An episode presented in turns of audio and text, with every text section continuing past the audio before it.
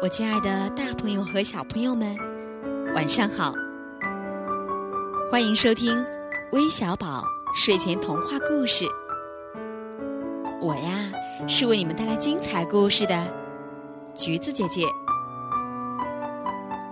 相信现在呀，已经有很多的大朋友带着小朋友，在等待着今天橘子姐姐又该带来一个什么样的精彩故事呢？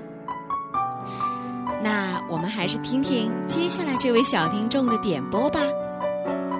姐姐、珊珊姐姐，你们好，我是乖乖。你们讲的故事越来越好听了，我也想点播一个故事。这个故事的名字叫《木兰公主》，希望你们能满足这个小小的要求。非常感谢乖乖小朋友一直以来对我们微小宝的关注。那么，橘子姐姐找了这个《木兰从军》的故事送给乖乖。接下来，我们一起来听听吧。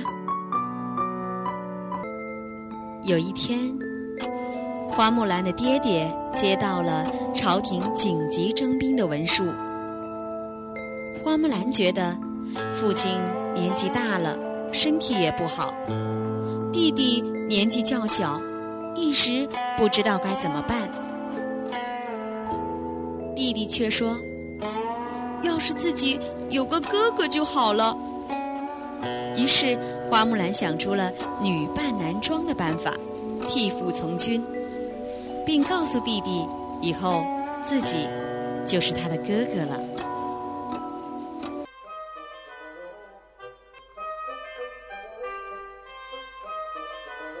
第二天。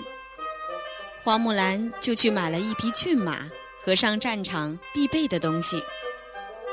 花木兰不听父母的劝阻，执意要上战场替父亲从军。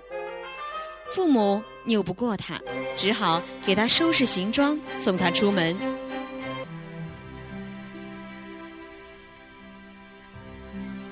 在出发的时候，父亲心里非常难过，因为自己。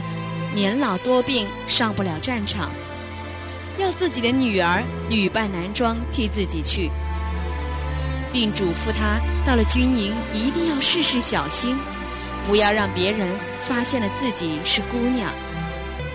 花木兰听了父亲的教诲后，就去了军营。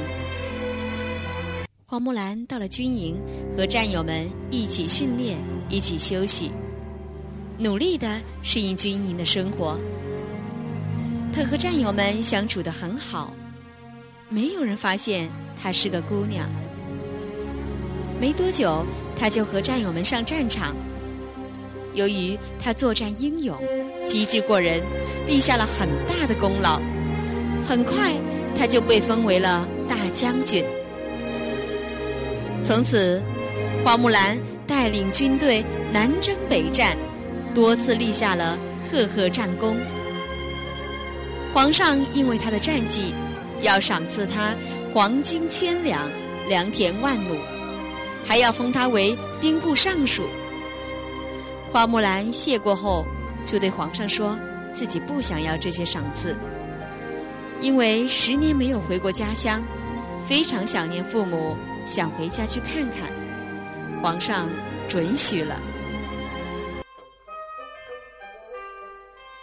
花木兰回到家乡，父母非常高兴。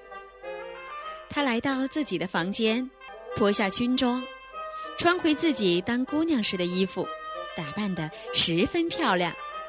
她的部下看到她的这身装束，都非常惊讶，想不到啊，将军是个女的。